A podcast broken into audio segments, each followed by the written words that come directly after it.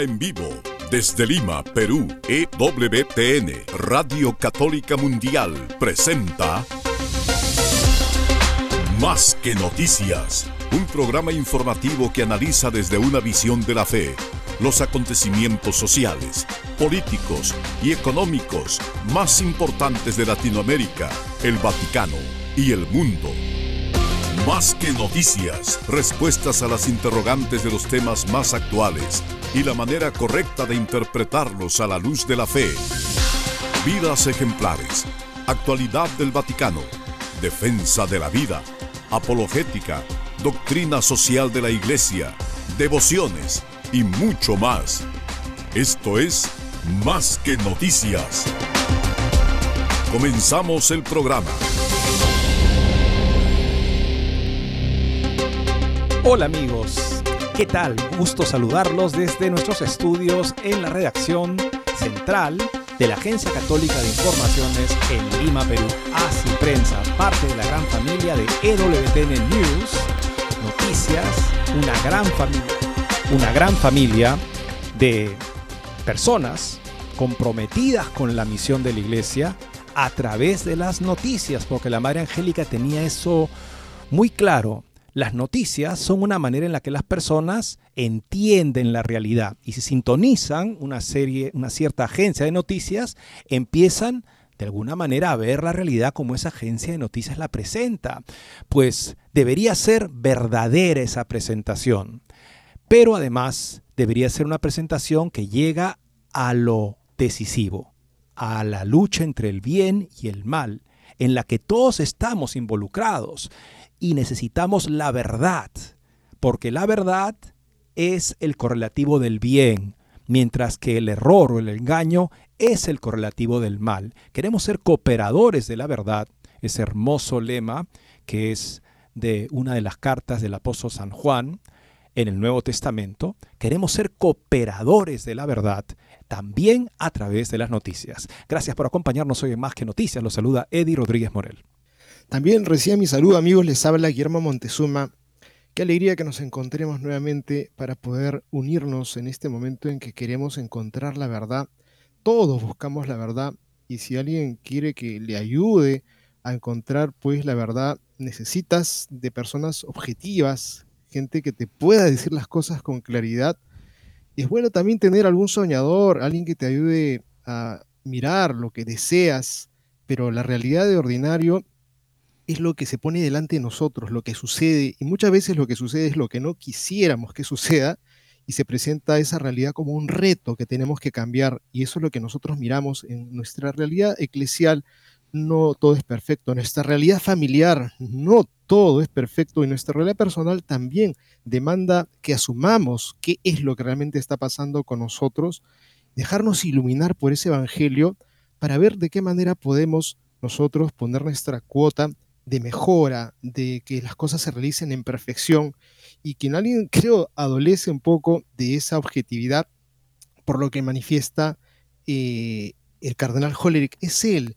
Dice que pronto se verá que el sínodo sobre la sinodalidad va a cambiar la iglesia. En dos, tres, cuatro años habrá nuevos criterios y aparentemente pues dice que el sínodo de la sinodalidad transcurrió en una perfecta armonía y unanimidad que dicho sea paso, nosotros a la distancia miramos por qué hubo tanta demora, por qué hubieron 1.200 eh, proposiciones de cuestiones que no estaba la gente de acuerdo en lo que se había presentado. En fin, vamos a mirar esta noticia que es la perspectiva de un cardenal que es mano derecha del Papa y que, bueno, vamos a mirar qué optimismo tiene y esperamos obviamente que el Espíritu Santo ayude a la conclusión de este sínodo para que se realicen los caminos de él. Y un amigo del Papa San Juan Pablo II, un filósofo fallecido este, hace unos años, le comentaba a Edward Penting que era muy conocido para una persona pensante que había vivido bajo el comunismo este método marxista de poner la praxis, la práctica, adelante de la doctrina o de la teoría, porque Marx decía que la práctica vale mucho más que cualquier teoría y la teoría que no se lleva a la práctica se hace despreciable. ¿Podría eso estar en juego o en proceso en el dicasterio de doctrina de la fe? Bueno, es lo que sostiene el filósofo Tomaso Escandrolio. El método Tucho lo llama Tucho, haciendo referencia al apodo de cariño del nuevo prefecto de doctrina de la fe. Derribar la doctrina mediante la práctica. Permite que se hagan cosas que ignoran la doctrina. La doctrina se hace letra muerta y por lo tanto cae en desprecio y lo que se hace vale más que cualquier doctrina. Es de hecho la doctrina, aunque por el momento no se ataque la doctrina directamente. Veamos este interesante análisis que nos comparte la brújula cotidiana.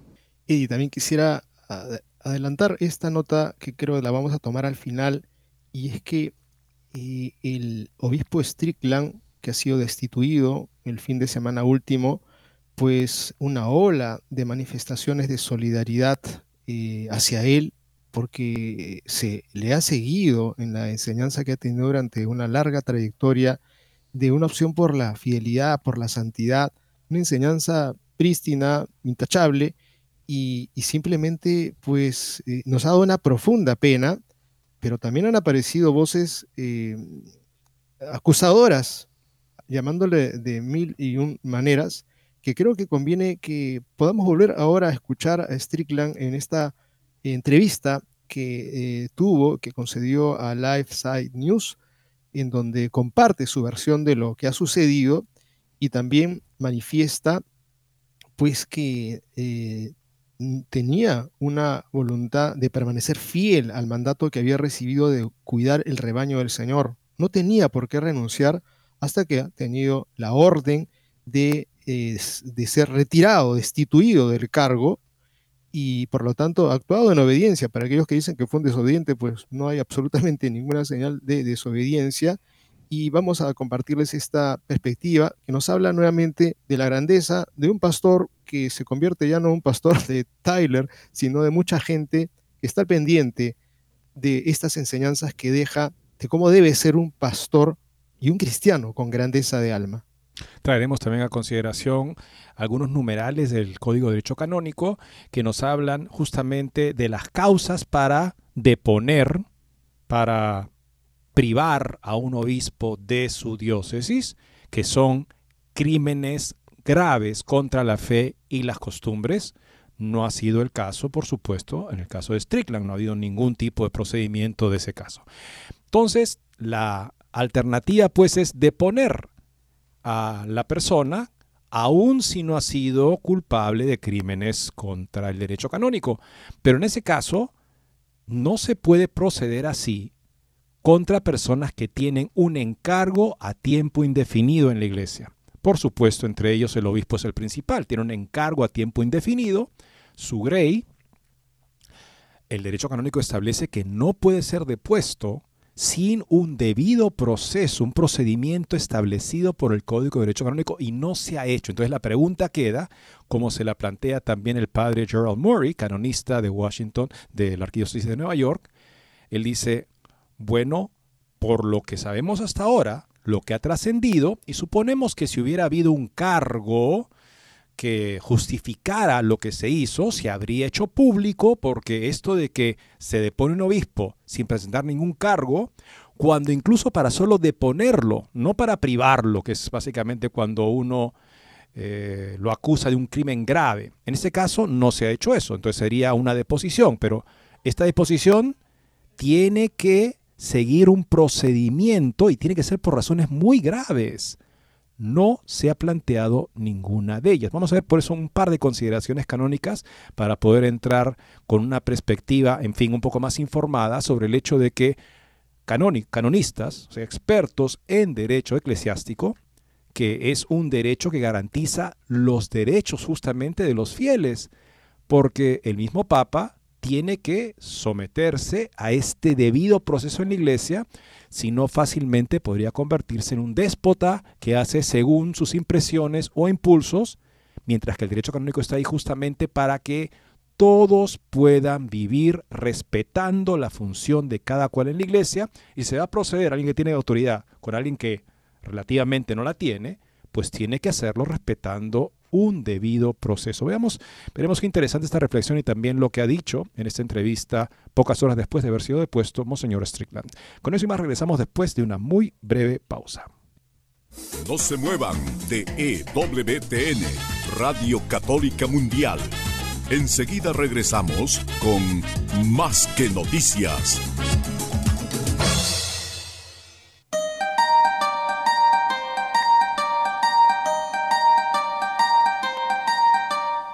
No olvides seguirnos en Facebook como Más que Noticias EWTN. Allí podrás encontrar las noticias que tratamos día a día en el programa. Además, pueden escribirnos con sus comentarios o sugerencias.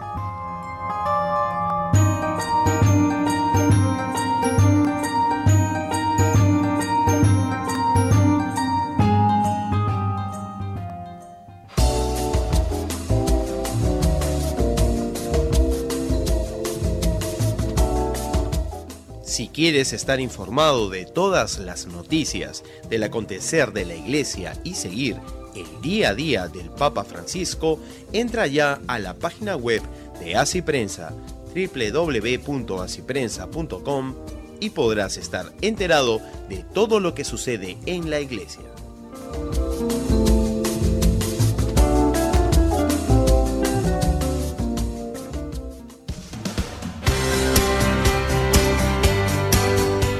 Ya regresamos en EWTN, Radio Católica Mundial, con su programa Más que Noticias.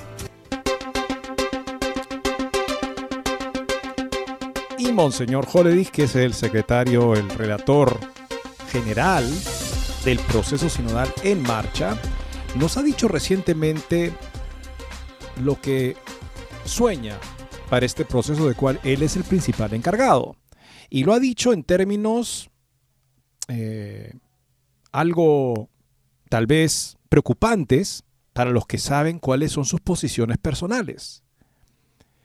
Se dice en nombre del Espíritu Santo muchas cosas en este proceso sinodal. Y uno se pregunta, y es justamente lo que quiero yo tener como marco también para acercarme a estas declaraciones, si verdaderamente es cuestión de buscar lo que quiere el Espíritu Santo, ¿por qué se ha elegido sistemáticamente por eliminar la doctrina de fe y moral como un compromiso sobre el cual se deben desarrollar los trabajos sinodales? Porque esta es la garantía de cualquier proceso en la iglesia. Piensen ustedes en el Concilio Vaticano II se reúnen los padres de la iglesia, los padres conciliares, y todos se comprometen, hacen un juramento de fidelidad. Antes de cualquier sínodo también era, era justamente la práctica. Nos reunimos, hacemos un juramento de fidelidad porque queremos escuchar la voz del Espíritu Santo y sabemos que va a ser coherente, porque a diferencia de los seres humanos, que podemos ser muy incoherentes, y está ahí el lema antiguo clásico, errar es humano, con las mejores intenciones nos podemos equivocar. ¿Y cómo nos damos cuenta que nos equivocamos? Porque hay una contradicción entre lo que queremos hacer y lo que estamos haciendo. Y cuando nos damos cuenta decimos, ah, hay que dar marcha atrás, reconocer nuestro error. Tranquilo, todos se equivocan. El Papa también se equivoca.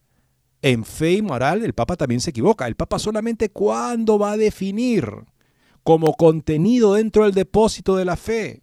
Una verdad que debe ser tenida como tal por toda la cristiandad, de modo que el que no la acepte quedará en adelante fuera de la iglesia, esos son los términos que aceptó el Concilio Vaticano II, Vaticano I para definir la infalibilidad. Fuera de esos términos el Papa, en opiniones personales, no tiene ninguna garantía de infalibilidad lo que nos sorprendió justamente hace un par de meses cuando Monseñor Fernández decía que el Papa no solamente tiene una protección con respecto a salvaguardar el depósito de la fe, tiene también una protección con respecto a sus opiniones personales. Por favor, Monseñor Fernández, dígame usted dónde está eso en la enseñanza de la iglesia.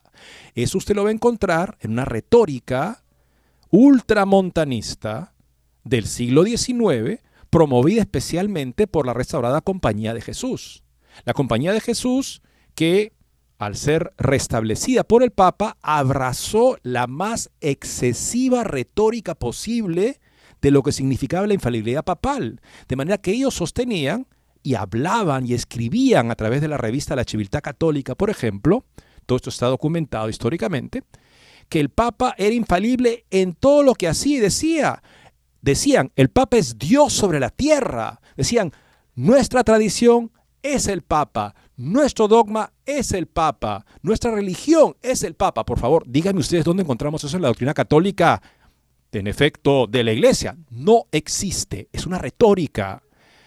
Una retórica que lamentablemente pasó por ser la expresión más auténtica del catolicismo en el siglo XIX y de esa manera influyó sobre muchas comunidades. No así los dominicos, porque ellos han sido históricamente mm, rivales teológicos, digamos, de los, jesuitas y veían que eso, por supuesto, de ninguna manera habría sido aceptado por Santo Tomás de Aquino, por ejemplo, donde la fe de ninguna manera nos obliga a estar pendientes de las opiniones personales de una persona. De ninguna tampoco el del Papa. Tenemos que ser fieles al depósito de la fe, a la enseñanza constante de la iglesia y ayudarnos a hacerlo. En eso consiste la misión de la iglesia. Por tanto, invocar al Espíritu Santo de una manera muy libre, como que ya la doctrina ya no importa, es la impresión que me dan las declaraciones que vamos a ver, a mí no me deja ningún tipo de tranquilidad. Veamos lo que ha dicho recientemente el relator general del proceso sinodal en marcha. Este sínodo pasará a la historia porque cambiará nuestra iglesia. Así, contundente, informa el semanario Cataluña Cristiana y se ha mostrado el cardenal y arzobispo de Luxemburgo, Jean-Claude Hollerich, para, para, que recemos por él, amigos. Hollerich, recuerden bien, durante la conferencia que impartió en el Ateneo Universitario Sant Pachá y que sirvió para dar inicio al nuevo curso de la Fundación Joan Maragall. Hollerich centró la lección inaugural de, esta, de la Fundación en el sínodo y en el futuro de la Iglesia, ya que precisamente él es el relator general del sínodo y por tanto ha vivido de cerca esta primera fase de la asamblea que finalizó el pasado mes de octubre. Según el arzobispo de Luxemburgo, una de las claves para lograr discernir la voluntad de Dios, que es el principal objetivo del sínodo, es el Espíritu Santo. Hollerich recordó que el mismo Papa Francisco al inicio del sínodo pidió que el protagonista fuera el Espíritu Santo para que estuviera presente en cada una de las votaciones. Ahora es el Espíritu el que está guiando a la Iglesia y nosotros juntos, con toda nuestra diversidad, caminamos juntos para ver lo que Dios quiere para su Iglesia, dijo Hollerich. El purpurado aseguró que todos los participantes se reconocen en el documento final del sínodo este texto, que es el resultado de los trabajos realizados hasta ahora, se ha aprobado de manera unánime. Me alegré cuando se realizó la votación, porque cada párrafo del documento obtuvo más del 80% de los votos. Al principio nadie se imaginaba que esto pudiera pasar y logramos una gran mayoría consensuada. Uno de los principales cambios reflejados en el documento final de esta fase del sínodo es la apertura de la Iglesia al mundo y a las periferias, un hecho que Hollerich ve con gran como una gran oportunidad para que comience la verdadera misión de la Iglesia. Hoy en día hemos perdido nuestra posición en la sociedad.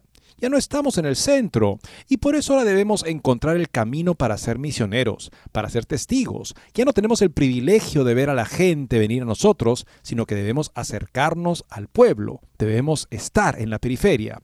En la práctica, como explicó el arzobispo de Luxemburg, esto se verá reflejado en las parroquias, que cada vez tendrán más vida sinodal, ya que dispondrán de las estructuras necesarias para poder proclamar el Evangelio abiertas al mundo, a los pobres, a las personas diferentes. De esta manera, manifestó, las parroquias podrán salir de las iglesias para ir a encontrar a la gente donde está. Contrario a lo que muchos podrían pensar, el cardenal Hollerich reconoció que todos estos cambios que se están planteando en el sínodo comenzarán a verse en los próximos años. En dos, tres, cuatro años habrá nuevos criterios, nuevas posiciones muy diferentes a las que tenemos ahora porque nos guiará el espíritu y no las leyes y las letras, explicó Hollerich, que añadió que queremos ser una iglesia de vida y no una donde solo se discutan los temas sobre el papel. Por este motivo, el cardenal concluyó la lección inaugural expresando su deseo de que se implementen los resultados del sínodo con sabiduría y con una profunda comprensión de las necesidades reales de la gente y que de esta manera la iglesia pueda ser un farol de esperanza y de amor en el mundo. Guillermo, una cosa que comenté cuando estuve, tuve el privilegio de poder comentar estos eventos desde Roma, es que si verdaderamente queremos oír la voz del Espíritu Santo, si eso es lo que el Espíritu, eso es lo que es la razón principal, no escucharnos entre nosotros, bueno, eso puede tener una cierta utilidad, pero muy poca finalmente para la misión de la iglesia, sino lo que buscamos, como todos dicen, es escuchar sobre todo al Espíritu Santo, es causa perplejidad que la palabra infalible del Espíritu Santo a lo largo de dos mil años de la misión y vida de la iglesia haya sido por criterio de proceso sinodal marginada, de manera que no impidiera un mayor encuentro entre nosotros.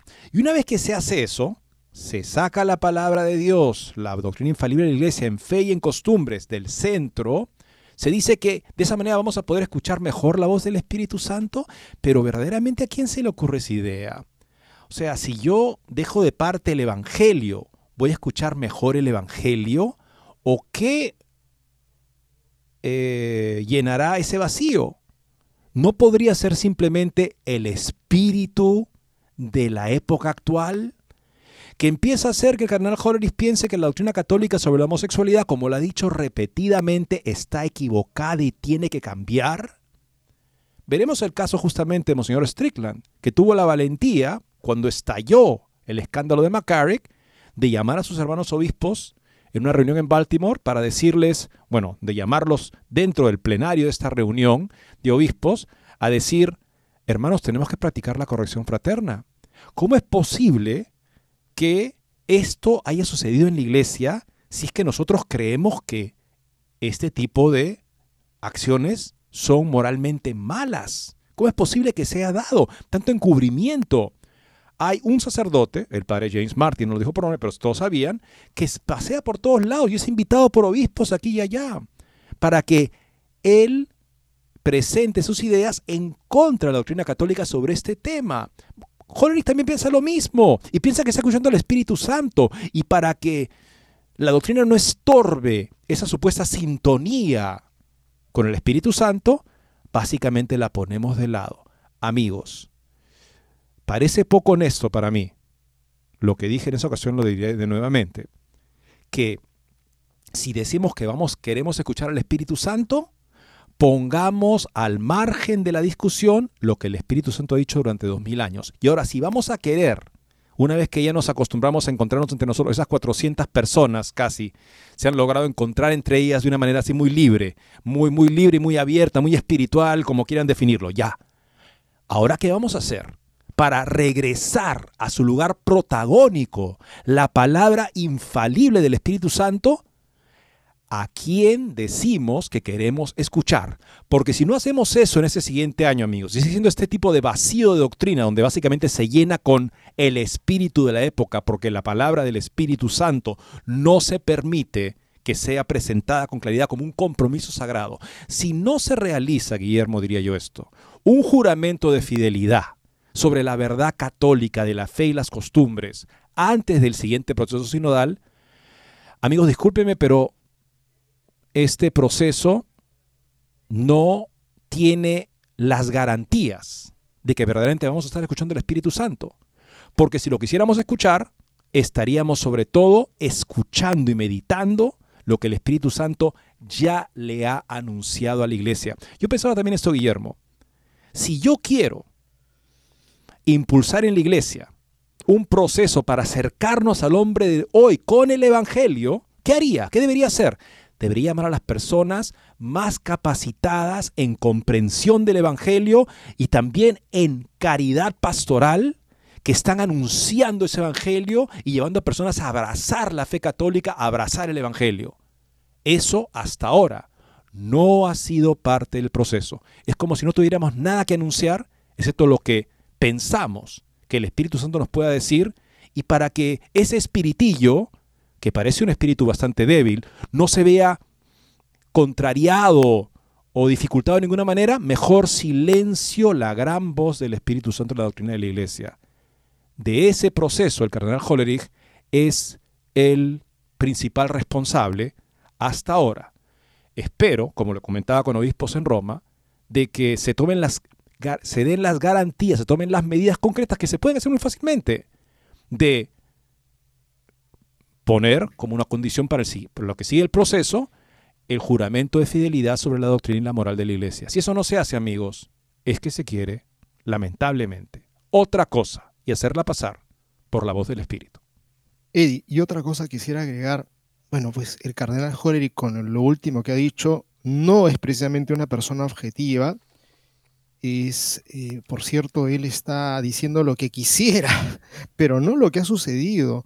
Al final hubieron más de 1.200 cuestiones y demoraron la conferencia de prensa, la presentación del documento final.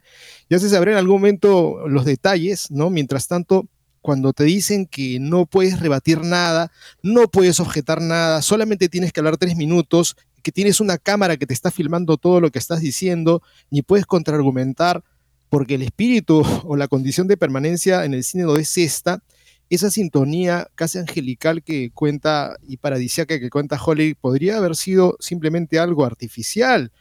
Y entonces, este, 2200 non placet, juxtamodum y, y todo lo que ha ocurrido en la parte final que ha sido bastante accidentada, está muy lejos de lo que está contando el cardenal y es una mano derecha del Papa, que es lamentable que tenga una persona con bastante perspectiva sesgada e intencionada, claramente abierta de lo que tiene en agenda personal. Yo creo que hay que tomar con pinzas lo que dice, seguramente los buenos deseos, por supuesto, que el Espíritu Santo venga, porque hasta el momento lo que ha ocurrido es un Babel y deseamos un Pentecostés que todavía no se siente.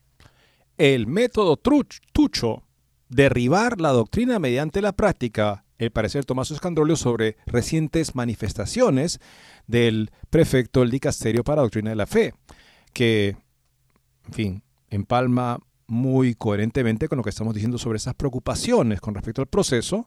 Bueno, sí, ese proceso tiene ahora su prefecto de doctrina de la fe. A fuerza de dar saltos hacia adelante, lo que hasta ayer se percibía como herético, la conciencia colectiva lo juzgará como evangélico. Por sínodo o sin él, siempre que rompa con el pasado.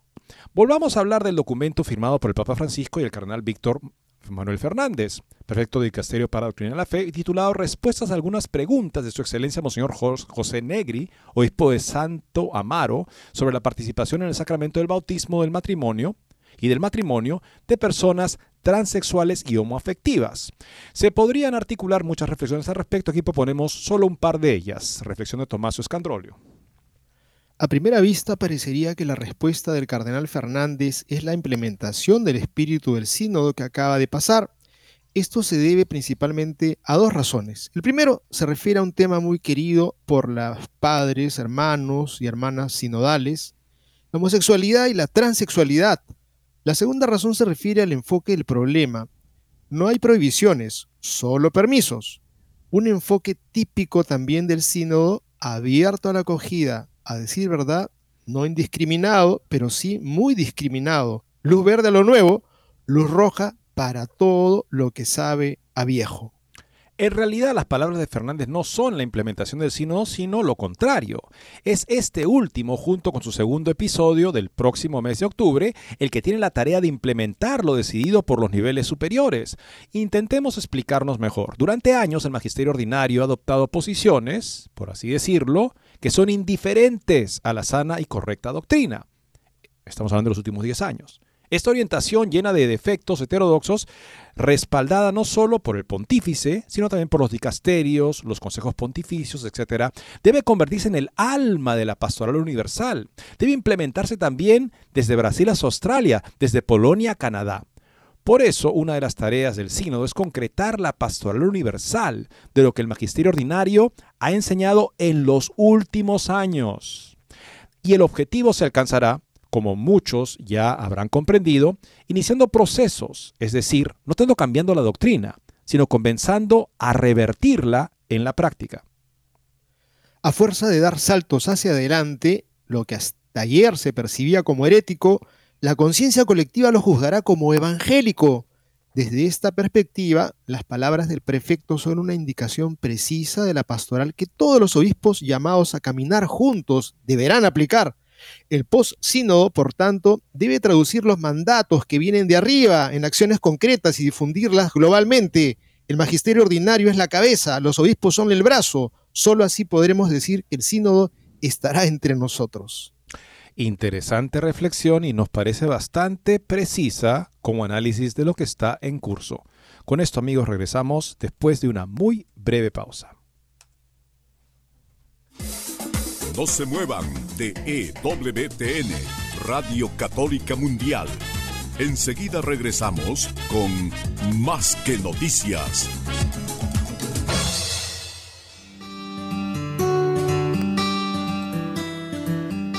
En la página web de EWTN podrás encontrar los programas de EWTN Radio y Televisión.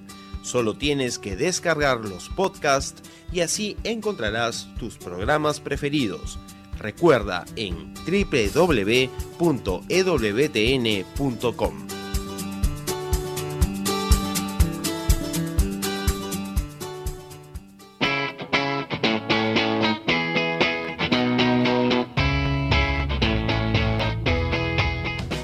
invitamos a que visites la página web de Asiprensa, www.asiprensa.com, donde encontrarás todas las noticias y actualidad de la Iglesia en el mundo.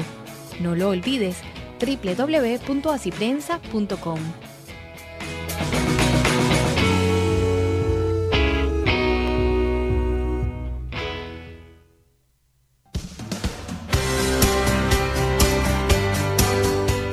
Ya regresamos en EWTN, Radio Católica Mundial, con su programa Más que Noticias. Para comunicarse en vivo con Más que Noticias, nos pueden llamar desde Estados Unidos al teléfono gratuito 1-866-398-6377 y desde cualquier parte del mundo al 205-271-2976. El magisterio de los últimos años. ¿Por qué esa frase la estamos viendo casi con más insistencia? ¿no? Se tiene que interpretar toda la fe y la moral de la iglesia a través del magisterio de los últimos años.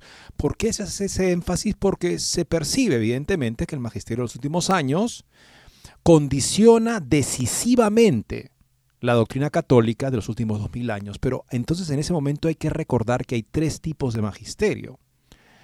Está el magisterio ordinario, que tiene dos formas. El ordinario y universal, que es la enseñanza constante de la iglesia a lo largo de el tiempo y el espacio, profundizada coherentemente. Y está el magisterio auténtico, que es magisterio ordinario y auténtico, que es el magisterio, digamos, de algo, alguna novedad o explicación que da un papa en particular.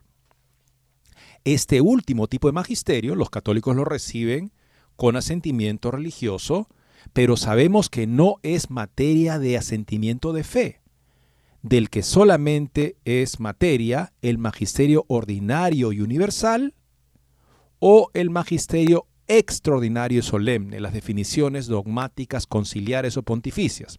Entonces, nuevamente, este, para explicarlo todo más claramente, magisterio es de dos tipos. El, el extraordinario, que se conoce a través de definiciones dogmáticas, conciliares o pontificias, la Inmaculada Concepción, por ejemplo, la Asunción de María. El magisterio ordinario y universal, que es, son enseñanzas de la Iglesia constantes en la historia ese magisterio ordinario y universal, los dos términos son importantes, es tan infalible como el extraordinario. ¿Por qué? Porque siempre ha sido enseñado. Y Dios no permitiría que la iglesia se extraviara o se equivocara en algo que constantemente ha enseñado. Perdón, cardenal Hollerich. También la enseñanza sobre la homosexualidad, que está en el Catecismo de la Iglesia Católica, es magisterio ordinario y universal. Y usted piensa que debe ser cambiado. ¿En nombre de qué autoridad? ¿Del parecer del espíritu de la época. Por eso es que digo, cuando se habla del espíritu, el espíritu, el espíritu maravilloso, ya no la letra, ya no la ley, sino el espíritu, y me dices que la doctrina que ha enseñado infaliblemente el Espíritu, está equivocada, entonces digo, wow, ahí ya me dejaste la cosa bien clara. Yo no puedo seguirte ahí la corriente, porque tú estás invocando tu opinión por encima de la enseñanza infalible de la iglesia, que nuevamente es de dos formas. El extraordinario, magisterio extraordinario, definiciones dogmáticas, y también magisterio ordinario y universal, la enseñanza constante de la iglesia. Luego está el magisterio llamado ordinario o auténtico, o sea, simplemente una enseñanza de un papa particular, alguna novedad que el papa está enseñando o un grupo de obispos, lo que fuera, y la recibo yo en la medida que es coherente con el magisterio ordinario universal y con el magisterio extraordinario, que es infalible. Si puedo percibir que hay una discrepancia, si parece que hay una discrepancia, entonces yo digo, ahí no. Es el principio que se aplica, nos decía el cardenal Müller, que es el principio indubio prodeo. Ante una aparente discrepancia de cualquier enseñanza auténtica, o sea, este papa, este grupo de obispos quisieron enseñar algo, por eso es auténtico, porque ellos han tenido la intención de enseñar eso al pueblo de Dios. Ah, pero yo percibo acá una discrepancia, percibo acá una contradicción. Muy claramente con Hollerich me dice que la doctrina sobre la homosexualidad está equivocada, entonces ya hay una gran discrepancia la que percibo, entonces en ese momento ya cesa completamente la obligación de seguir a ese jerarca en la iglesia, sea aquel que fuera, porque se expresa en contra de la enseñanza infalible. El magisterio auténtico, lo que puede aportar según su propia reflexión algún papa, algún cardenal, algún obispo, actualmente siempre tiene que ser filtrado por la enseñanza constante, no viceversa. Pero cuando se enfatiza tanto de que el magisterio reciente de los últimos años debe ser la clave para interpretar todo lo demás, se está olvidando que el magisterio reciente es magisterio auténtico, o sea, es el grado más bajo de autoridad teológica, doctrinal y que para poder ser abrazado por los fieles tiene que ser perfectamente coherente con el magisterio infalible, extraordinario y ordinario y universal. Aquí parece que estos jerarcas, al cardenal Fernández, eso ni siquiera lo tiene presente cuando dice alguna de las barbaridades que dice, retóricamente, en nombre de la supremacía del magisterio eh, de los últimos años. Y yo creo que también tenemos que denunciar algo, ¿no? Que es esa idea equivocada de que la doctrina es mera teoría, que es una abstracción, que es una abstracción etérea, que está desconectada de lo real, de lo concreto, y identifican que la doctrina es lo que no es práctico, no es útil. Y esto es una construcción absolutamente falsa de todos estos grupos progresistas. La doctrina es la misma verdad en cuanto que está expresada y que está explicada la doctrina es el presupuesto necesario de todo el apostolado, de toda la acción de la iglesia y que será eh, eh, más afianzada cuando está afianzada justamente en la enseñanza. De pronto ellos dicen, no, nosotros estamos más actualizados en este momento, ya nos hemos dado cuenta que los diez mandamientos hay que replantearlos, hay que reinterpretarlos. Ustedes están con la doctrina antigua, nosotros tenemos que estar haciendo una iglesia nueva porque la iglesia está vacía. Está vacía porque justamente se han tirado abajo los mandamientos, y se han tirado abajo al personaje más importante de la revelación, que es el mismo Señor. Y creo que lo han hecho explícito hace último en la prefigura de, este padre espadaro, diciendo de que Cristo pues tenía que convertirse, ¿no? Y, y, así se han sumado una serie de personajes que han saltado a luz diciendo que esta doctrina es teoría, es papelería, son discusiones vanas, ¿no? ¿Para qué? Para meter un engaño. Esa doctrina es justamente lo que está siendo recogido en la enseñanza de la enseñanza de Jesucristo mismo y que ahora ellos están haciendo toda una reinterpretación y que dicen que cada dos, tres, cuatro años la gente va a pensar todas sus barbaridades como una cosa que tenemos que adaptarnos a los tiempos en que el pecado ya no es pecado. Si puedo hacer una comparación, Guillermo, que creo puede ser útil, cuando San Francisco de Asís, en toda su inspiración inicial, quiso fundar su fraternidad, él estableció una regla que los hermanos que no han estudiado no deben estudiar. Claro, él lo hacía porque él pensaba que cuando uno estudia se hace muy orgulloso y ya no es simple como él había sido en una total sencillez de entrega absoluta y condicional a Dios. ¿Y eso a qué llevó? Llevó a que, bueno, él mismo pidiera al Papa santidad. Los hermanos no estudian, necesitan un cardenal que vele sobre la comunidad. Y eso fue la, fórmula inicial, que el Papa les asignara un cardenal que velara por la pureza doctrinal de la compañía, de, la, de los hermanos, porque no tenían ellos una formación teológica como para poder defenderse de los errores que pueden ser muy, ¿cómo decirlo? Muy complicados de entender. A veces uno piensa que de repente algo, algo que parece muy bueno y de repente es un gran error. ¿Por qué? Porque no tiene criterio para poder defenderse. Y a lo que llevó eso fue al fenómeno de los fratricelli, que son muchos franciscanos en esos primeros años que empiezan a caer en todo tipo de herejías. Y lo hacían en nombre de estar abiertos al espíritu y de ser sencillos y de no complicarse con la ley, con la letra que mata, mientras que el espíritu da vida. O sea, un tipo de tergiversaciones de ese tipo que los dejaron sin criterio para poder discernir correctamente con la palabra como verdaderamente es importante el bien del mal, la verdad del error. Me parece que aquí estamos hablando de lo mismo. O sea, olvídate del magisterio precedente con su claridad, ni siquiera vamos a mencionarlo en nuestro proceso para que estemos más, abiertos al espíritu. ¿No les parece eso? Una fórmula como la que llevó a esa gravísima crisis de los fratricelli en la espiritualidad franciscana, que eventualmente hizo necesario que se refundara la orden con doctrina, con formación doctrinal, todos necesitamos tener presente esa doctrina y ser formados. ¿Por qué personas que la conocen preferirían mejor dejarla de lado en nombre del Espíritu?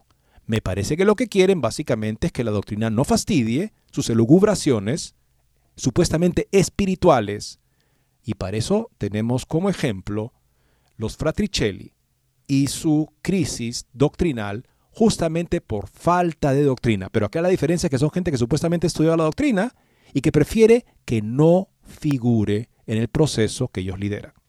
Y permíteme simplemente una precisión más que muestra Escandrolo interesante, es que supuestamente ellos están haciendo una teología de las bases, desde el pueblo, de lo que, de lo que siente el pueblo, y entonces reúnen a personas que probablemente estén muy bien seleccionadas, que se representan a todo el pueblo, y entonces ellos desde arriba van a poder explicar lo que el pueblo quiere para imponerle al pueblo esta forma nueva de entender el Evangelio. Entonces, esa supuesta posición de que nosotros estamos dando voz al Dios porque la voz de Dios está en el pueblo y por lo tanto reunir ya todo lo que piensa el pueblo ahora sobre el cristianismo y Cristo mismo, pues vamos a comenzar a enseñarlo desde arriba para abajo. o sea que muchas gracias por la, por la, la ayuda al pueblo de Dios.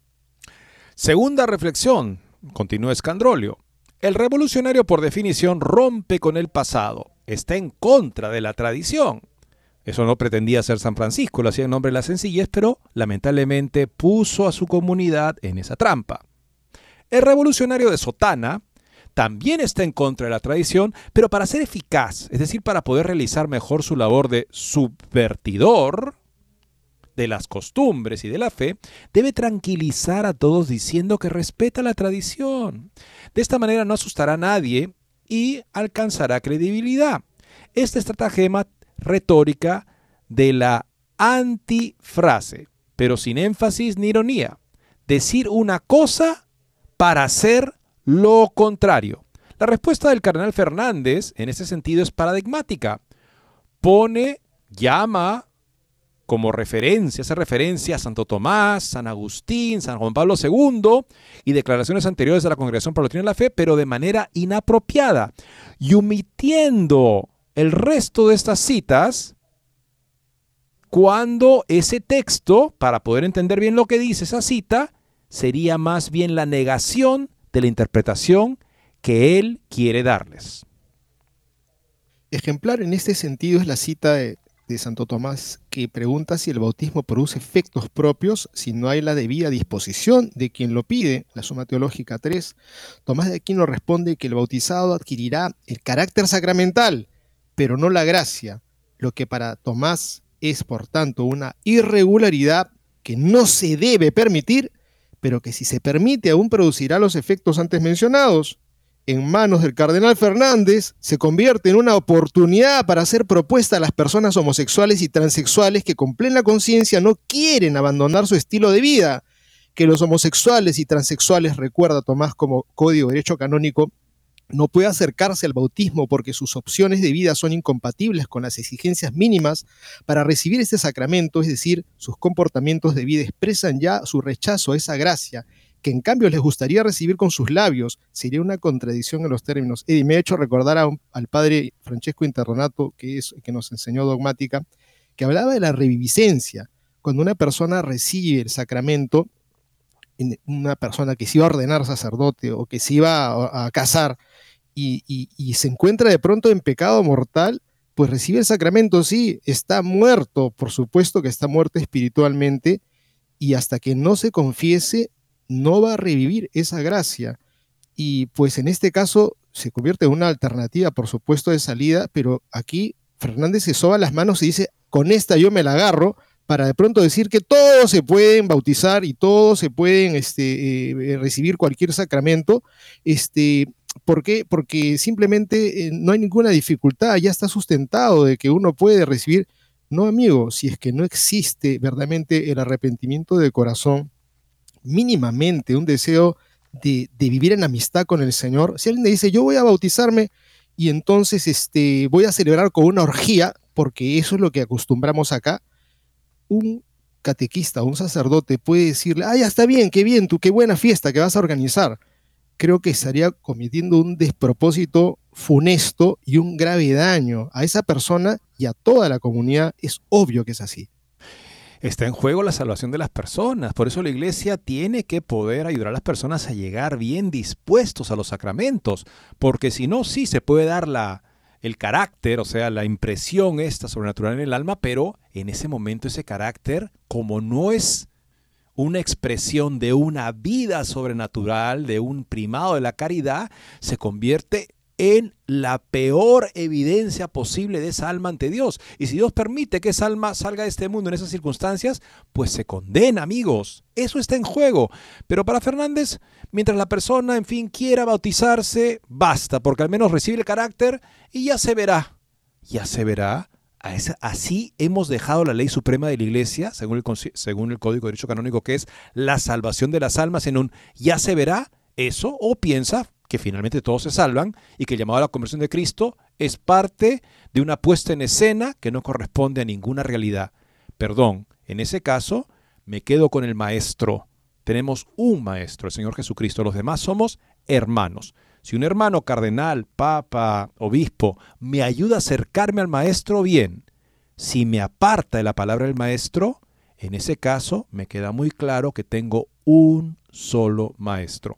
Veamos también qué dice la teólogo, Luciela Scrosati, siguiendo sobre este modo de explicar las cosas tan extraño del actual prefecto del Dicasterio de Doctrina de la Fe.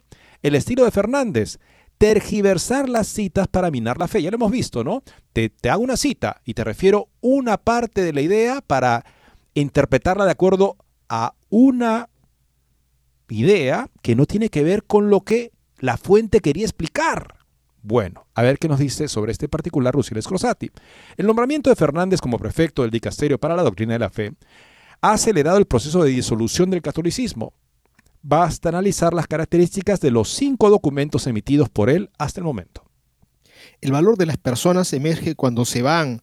No se trata de una frase circunstancial de obituario, sino de lo que tenemos ante nuestros ojos desde el día de la dimisión del Papa Benedicto XVI hasta hoy. Cada día comprendemos más cuánto hizo realmente eh, eh, Papa Benedicto como, como contenedor, como catejón, como un dique, no solo reflexionando sobre lo que sucede en el mundo, sino aún más minando lo que sucede en la iglesia. Algo parecido se puede decir ante las numerosas purgas recientes, basta pensar en la avalancha que afectó a la liturgia con el retiro del cardenal Robert Sará, por último, solo en sentido cronológico, el exprefecto de la Congregación para la Doctrina y la Fe, el cardenal Ladaria Ferrer, a quien ciertamente no le gustaba ser autoritario, pero se puede entender muy bien hasta qué punto intentaba contener repasando apenas cinco meses de gestión del que fue su dicasterio por parte del cardenal Víctor Manuel Fernández. No hay duda que su nombramiento ha acelerado el proceso de disolución del catolicismo. Desde el primero de julio de 2023 Día del nombramiento de Fernández, cinco documentos han sido emitidos por el dicasterio que dirige y entre ellos tres responsa. Más allá del contenido de estas respuestas, algunas características inusuales llaman la atención. La primera es la continuación de lo que escribimos con motivo de la respuesta del dicasterio a Monseñor Joseph Negri. Violar el sentido de los textos citados no es un despiste para Fernández, sino un método. Cuando se lee la respuesta a las preguntas del cardenal Dominic Duca, se ve que tanto Juan Pablo II como Benedicto XVI son citados para apoyar el hecho de que los divorciados vueltos a casar puedan recibir la absolución sacramental incluso cuando no sean fieles a la continencia propuesta por la Iglesia. Lamentablemente, el significado de esta frase en el contexto es obvio. Se propone la continencia, pero cuando resulta demasiado difícil de practicar, se puede pasar al plan B. Fernández se permite afirmar sin demasiado escrúpulo que esta innovación se basa en la enseñanza de los anteriores pontífices, quienes sin embargo afirmaron exactamente lo contrario, es decir, que la continencia, o sea, la abstinencia, relaciones maritales, es la condición indispensable para recibir la absolución por una persona que no está viviendo en una relación conyugal válida. En la nota número 7, la tergiversación continúa. La exhortación del Papa Francisco a no exigir de los penitentes una resolución de arrepentimiento sin sombra alguna se asemeja con la de Juan Pablo II, según la cual la previsible de una nueva caída no perjudica la autenticidad de la resolución. Se trata de la carta del cardenal William Bond que Fernández también propuso en su respuesta a Monseñor Negri y quién sabe cuántas otras veces nos encontramos la, en medio y en ambos casos hace que esa frase signifique exactamente lo contrario de su pontificado. Para Juan Pablo II la intención de no pecar debe ser seria, sólida, generosa y solo cuando lo es una nueva, una posible nueva caída, no pondría en duda la autenticidad de la intención. Para Francisco y Fernández, sin embargo, es precisamente la intención con las características anteriores la que no debe solicitarse, contentándose con una intención en la sombra. De nuevo, respondiendo a la séptima pregunta, se cita la encíclica Eclesia de Eucaristía, donde se afirma que el juicio sobre el estado de gracia corresponde solo al interesado, ya que es una evaluación de conciencia. Pero Fernández trunca la cita, omitiendo que ante una conducta exterior grave, manifiesta y permanentemente contraria a la norma moral, es necesario hacer referencia a la norma del Código de Derecho Canónico sobre la no admisión a la comunión eucarística de los que perseveran obstinadamente en pecado grave manifiesto. Y podríamos seguir con ejemplos. ¿Por qué Fernández utiliza este método? Simplemente porque es imposible encontrar citas del magisterio anterior o de los grandes doctores en apoyo de las aperturas más problemáticas de los últimos años. Basta con mirar los textos de referencia. Tomemos nuevamente la respuesta Cardenal Duca, 19 notas, de las cuales 13 retoman textos del Papa Francisco, dos de un documento de la región pastoral de Buenos Aires, o sea, escrito por Fernández, y otros tres son los textos tergiversados mencionados anteriormente. La respuesta de Monseñor Negri es incluso surrealista. La conexión de este documento, de este pronunciamiento del dicasterio con el magisterio anterior, se limita a la referencia a una respuesta confidencial y desconocida del 2018, como si la Iglesia Católica, en 2000 años, nunca hubiera ofrecido criterios sobre las condiciones para recibir el santo bautismo.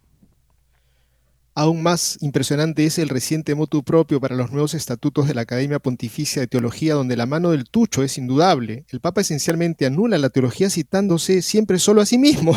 La línea de este pontificado se ha convertido cada vez más en la una refundación de la Iglesia Católica y el advenimiento de Fernández es en ese sentido sencillamente perfecto. Esta sistemática falta de continuidad real con el magisterio perenne es una prueba de lo poco nada que Francisco y Fernández se preocupan por situarse en la continuidad de la Iglesia universal en el espacio y el tiempo. Es por eso que la Iglesia ahora se llama sinodal más que católica. Amigos, llegamos al final del programa. Tenemos que orar por nuestro Papa, suplicar su asistencia y también para que se alejen los lobos del rebaño. Muchas gracias y Dios mediante, mañana volveremos a encontrarnos.